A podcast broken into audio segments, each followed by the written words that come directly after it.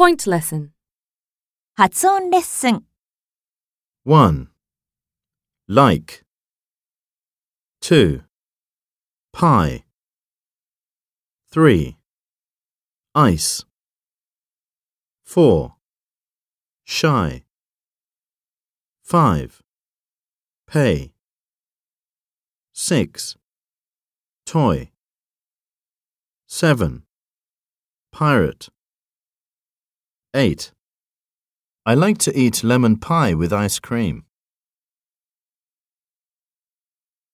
9. John is a shy boy.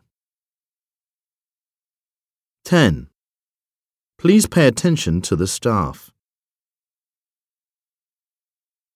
11.